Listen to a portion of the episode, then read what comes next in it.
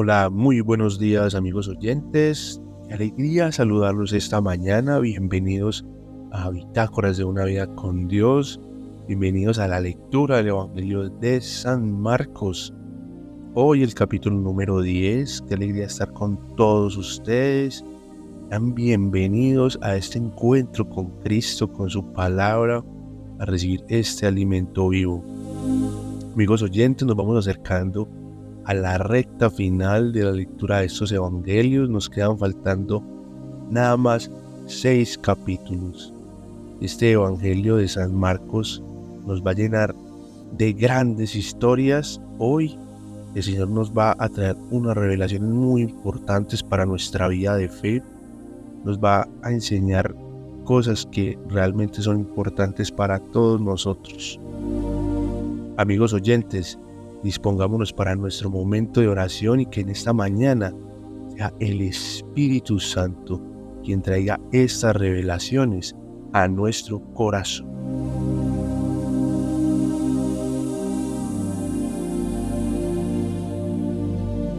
Padre, gracias Señor por este día. Bendito sea Señor Jesús.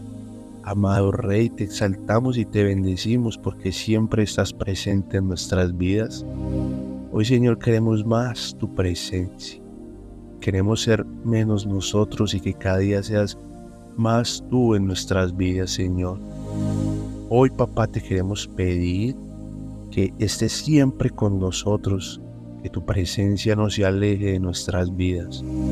Vivimos en tiempos de angustia, tiempos de caos, tiempos de incertidumbre, Señor. Queremos ser una generación que te adora en espíritu y en verdad así como tú nos lo has mandado, Señor. Hoy, papá, queremos pedirte la gracia de tu presencia, que nos curas, nos des una unción especial, Señor, así como tus hijos. Tú, Señor, que todo lo puedes, queremos poner en tus manos nuestras angustias, nuestras necesidades, el estrés, Señor, esas preocupaciones de cada día, la provisión, sobre nuestras mesas, Señor, el alimento, el vestido, el trabajo, la salud.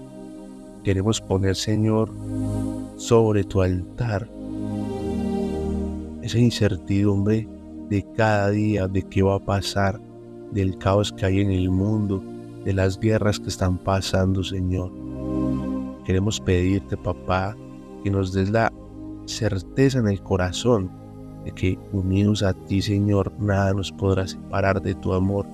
Entre más te busquemos, más fuerte será nuestra relación, nuestra amistad y esa certeza de que nuestro camino al cielo ha sido pavimentado, Señor, que las puertas han sido abiertas por Cristo, que ese reino de los cielos ha llegado a nosotros por esa muerte santa de nuestro Señor Jesús.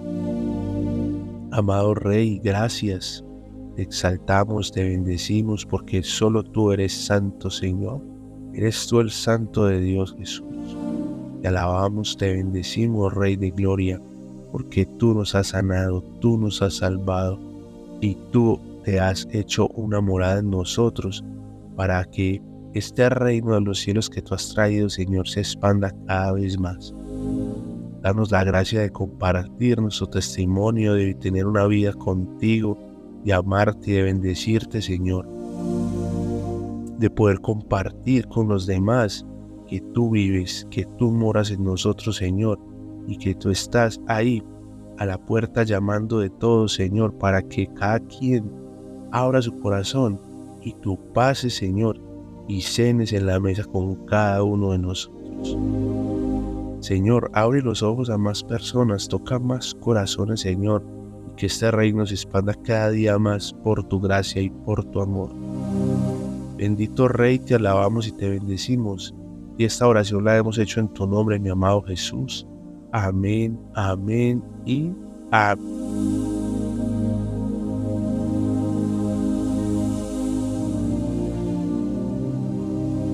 Evangelio según San Marcos, capítulo 9. Después Jesús salió de ese lugar y llegó a la región de Judea y al otro lado del río Jordán. Nuevamente se reunió mucha gente junto a Jesús él les enseñaba como de costumbre. También llegaron algunos fariseos que querían poner a prueba a Jesús le preguntaron si estaba bien que un hombre se divorcie de su mujer. Jesús les contestó, ¿qué les ordenó Moisés? Y ellos respondieron, Moisés permitía que un hombre se divorciara de su mujer escribiéndole un certificado de divorcio. Jesús les dijo, Moisés escribió ese mandamiento debido a la terquedad de ustedes, pero al comienzo de la creación, Dios hizo al hombre y a la mujer. Por eso el hombre dejará a su papá y a su mamá para unirse a su esposa, y los dos serán un solo ser. Así que ya no son dos, sino uno solo. Por tanto, lo que Dios ha unido, que ningún ser humano lo separe. Cuando ya estaban en la casa, los seguidores le volvieron a preguntar sobre el divorcio. Jesús les contestó, el que se divorcia de su mujer y se casa con otra, comete adulterio contra su mujer. Y la mujer que se divorcia de su esposo y se casa con otro, también comete adulterio.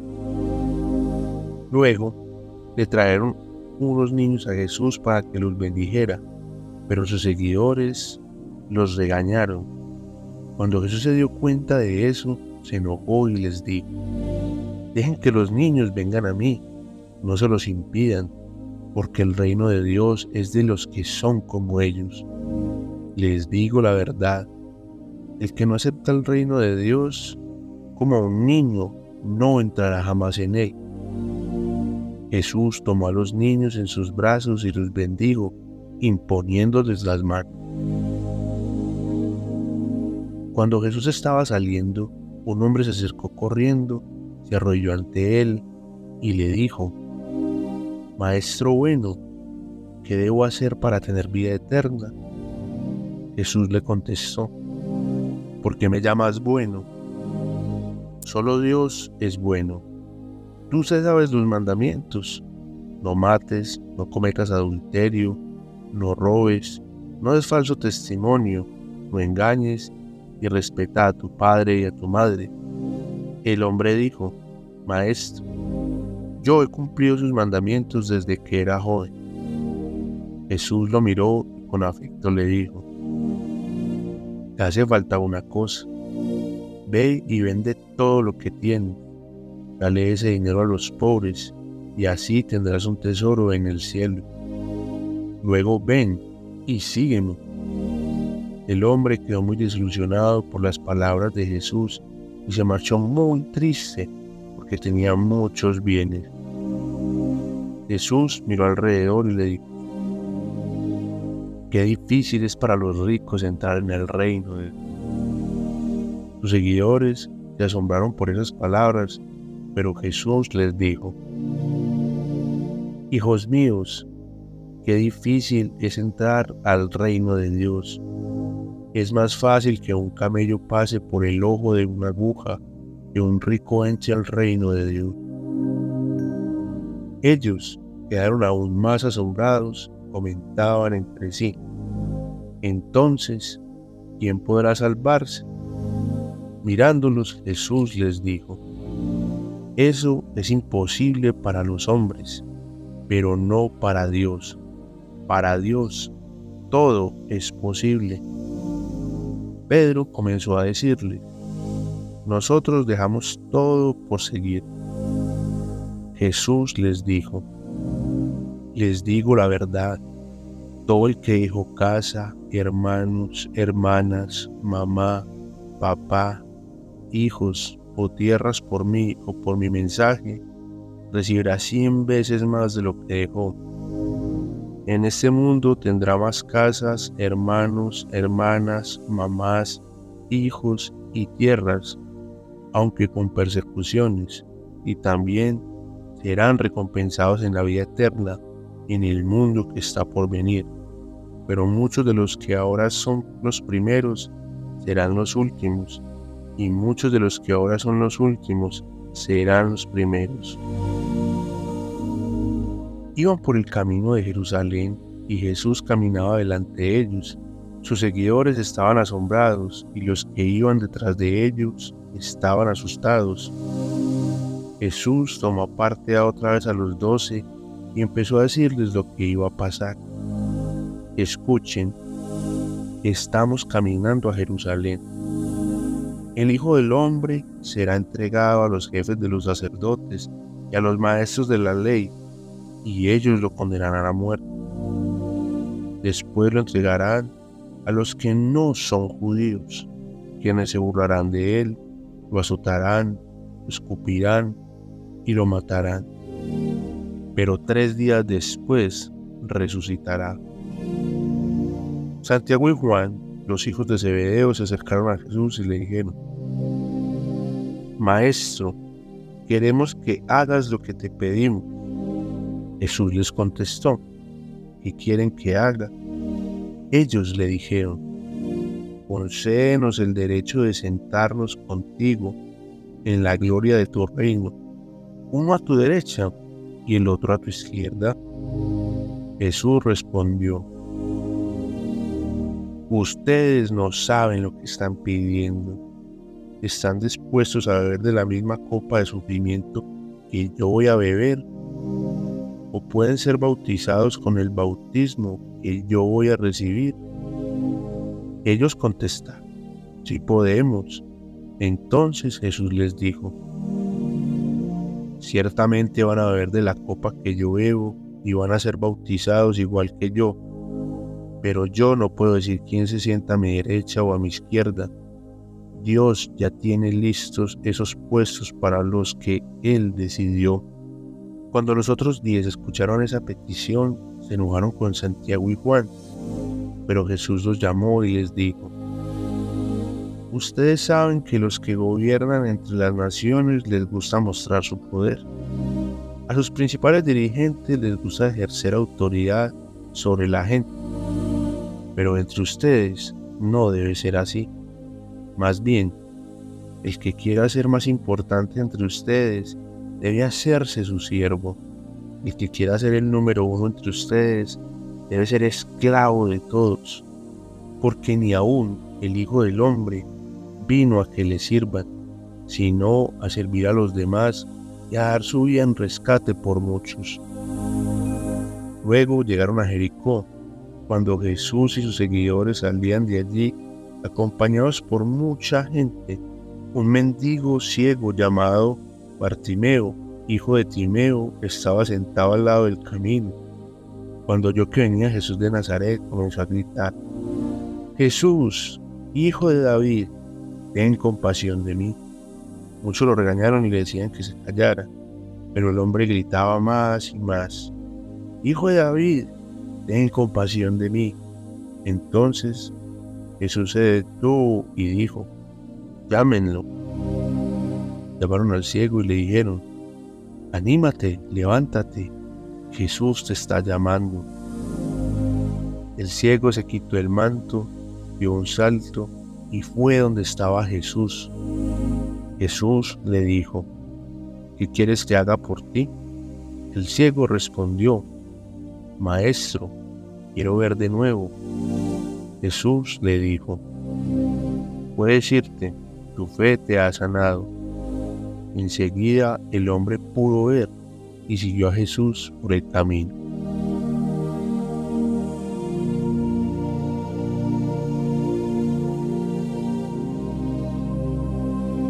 Bueno, muy bien amigos oyentes, acabamos de leer este capítulo 10, un capítulo también muy largo, un capítulo con varias historias, pero que también nos entra en un hilo muy bonito. Ahí mientras lo leía el Espíritu Santo me iba mostrando algo, y es que todas las historias se van hilando en un camino de sanación. El Señor me pone que hablemos mucho de esa sanidad de nuestras vidas Normalmente en los otros cuatro evangelios cuando tocábamos este tema del divorcio, el Señor me ponía algo y que lo dejara pasar porque es muy claro lo que Él dice.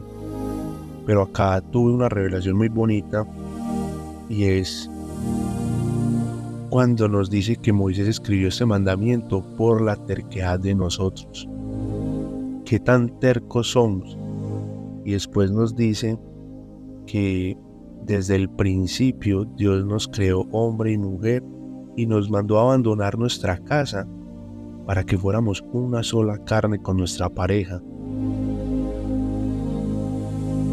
Especialmente me lo pone el Espíritu Santo para esas parejas que están en conflicto y es quién va a dar el brazo a torcer, quién es el que se siente cansado, quién es el que se siente angustiado. Muchas prédicas había una que me gustaba mucho de un sacerdote que es muy bueno en temas de matrimonio y es el padre Ángel. Y él decía, siempre en la ceremonia de matrimonio se dice que en la salud y en la enfermedad, y la enfermedad no la podemos tomar como esa enfermedad física, sino como esa enfermedad donde el otro decide dudar, donde el otro puede engañar, donde el otro se cansó, donde yo me cansé, donde me siento que ya no soy la persona que era cuando me casé. Y esa es la enfermedad de los matrimonios, cuando ya llegamos a la comodidad, a la costumbre. Y en ese momento es que debemos luchar. Recordemos amigos oyentes que nosotros tenemos al Espíritu Santo y el Espíritu Santo es quien nos va a ayudar, es el ayudador. Ya lo hemos encontrado en los otros evangelios Seguramente en ese también lo vamos a encontrar y esa fuerza de Dios que nos va a ayudar en todo momento, que nos va a revivar la llama y es a quien debemos acudir en ese momento, para que nosotros mismos no caigamos en esos pecados de adulterio. Debemos luchar por nuestros matrimonios y mantenernos unidos. Continúa el Evangelio con esa historia del hombre rico, me parece muy, muy bonita porque a Jesús realmente le da pesar de que este hombre tenga su corazón tan materializado que no sea capaz de vender las cosas. Realmente, y creo que viene acá es la pregunta, ¿dónde está nuestra seguridad?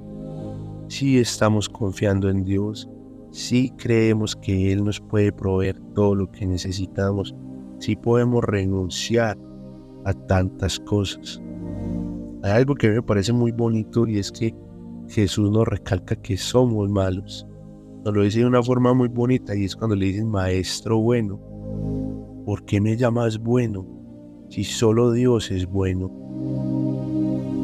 Algo que acá es muy muy interesante y es si solo Dios es bueno, Jesús es Dios y porque Él siendo Dios no se deja llamar bueno Debe ser que en ese momento él conoce su naturaleza humana. Debe saber que los humanos tenemos ese daño en el corazón, que el corazón es perverso, que nos empuja a lo malo. Entonces, amigos oyentes, lo primero que debemos tener los creyentes es no sentirnos que somos buenas personas porque hacemos el bien supuestamente, o porque no mentimos, porque no robamos, porque no matamos. Recordemos, nuestro corazón es perverso, es engañoso. La escritura nos lo dice. Y solamente Dios es bueno. Entonces reconozcamos esa humildad de que necesitamos ser de Dios para mejorar en nuestra vida. Y finalmente esa seguridad que Él nos va a ir cambiando es lo que nos va a dar esa certeza para podernos salvar y poder poner la seguridad de nuestra vida en Él. Hay algo muy bonito y es que en este capítulo nos recalca algo muy importante y esto lo quiero hacer recalcado para personas que viven una vida de fe frustrada, que no han recibido la salvación. Este capítulo 10 en especial hoy nos está regalando la salvación. Jesús nos regala la salvación. Solamente nos lo dice acá en el versículo 26 al 28. Los apóstoles preguntan, ¿quién podrá salvarse? Jesús les dice, eso es imposible para los hombres, pero no para Dios. Para Dios todo es posible amigos oyentes, nuestro trabajo o lo que nosotros debemos hacer es reconocerlo, porque Él es nuestro Salvador. Nosotros debemos convertirnos, creer en el Evangelio, creer en la buena nueva, renunciar a nuestros pecados, dejar atrás tantas cosas y poder saber que Él es quien nos salva. Les hacía esa pequeña introducción porque hay muchos de ustedes, porque me lo dicen, porque en consejerías me lo preguntan, porque no recibimos este regalo y estamos bregando día a día a hacer tantas cosas para recibir la salvación, para volvernos buenos, para renunciar al pecado, para santificarnos. Y ese es el proceso de Dios en nuestras vidas. Una vez que nosotros tomamos nuestro camino de fe, seguimos al Señor, estudiamos su palabra, tratamos de renunciar al pecado, el Espíritu Santo empieza a orar en nosotros. Es Dios quien nos lleva al cielo, nosotros no nos podemos llevar. Para los que pagan indulgencias, para los que buscan redimir sus pecados, para los que se azotan, porque conozco personas hoy en día que se dan latigazos cargando sus culpas y tratando de pagarlas. Esto es un regalo que se da por gracia y amor de Cristo. Pidámosle al Espíritu Santo que cada uno de nosotros reciba esta gracia. Eso es lo más importante que nos da este Evangelio, este capítulo hoy, aparte de las sanidades, de los milagros, de las enseñanzas, y es la salvación para todos los hombres por la muerte de Jesús. Nosotros no podemos hacer nada, el Señor no lo repite. Lavémonos esto en el corazón. Somos salvos y somos salvos por la muerte de Cristo, por su amor y por su gracia.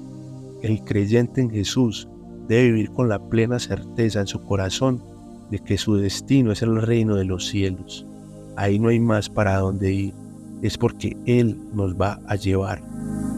Entonces vivamos una vida de fe, vivamos una vida conforme a las enseñanzas de Dios, conforme el corazón al corazón de Dios, renunciando a nuestro pecado, confesando nuestros pecados, perdonando a nuestros hermanos, y el Señor es quien nos lleva al cielo. Amigos oyentes, peguémonos con mucha fe del Señor, gritémosle como el ciego que nos vea, para que nuestra vida en la tierra sea mucho más cómoda. Aprendamos a vivir como reales creyentes, aprendamos a escudriñar estas escrituras. Vivamos con humildad, vivamos con fe, vivamos con esa certeza de que Dios nos está escuchando, que pidamos con fe y con certeza. Estas otras historias de la, del favor de los hijos de Zebedeo y de reinar junto a Jesús, de estar al lado de su trono, de estar llenos de gloria, de poder, creyendo pues que van a estar ahí. El Señor nos, nos invita, nos manda, sean humildes porque ni, ni Él mismo vino a la tierra que le sirvieran, sino a servir. Aprendamos a servir y aprendamos a tener esa fe de saber que cuando el Señor está pasando en nuestras vidas nos debemos pegar de Él con esa fuerza, así como ese ciego. Inmediatamente lo sintió, le gritó, ven Señor, necesito de tu ayuda. El Señor se detuvo en el camino, lo ayudó y siguió su vida adelante. Entonces, aprendamos a reconocer esos momentos en nuestra vida, siempre de la mano del Espíritu Santo. Amigos oyentes, un capítulo de verdad muy, muy, muy importante para nuestras vidas. Un capítulo donde el Señor nos exhorta muy fuerte y nos hace abrir los ojos a un cambio de vida. Esto no es por obras, esto es por fe y que las obras vengan de esa fe. Amigos oyentes, me encanta aprender del Evangelio, me encanta compartir lo que aprendo, me encanta compartir lo que el Señor nos muestra Qué alegría que todos ustedes estén acá. Dios los bendiga siempre en abundancia y nos encontramos mañana con el capítulo número 11.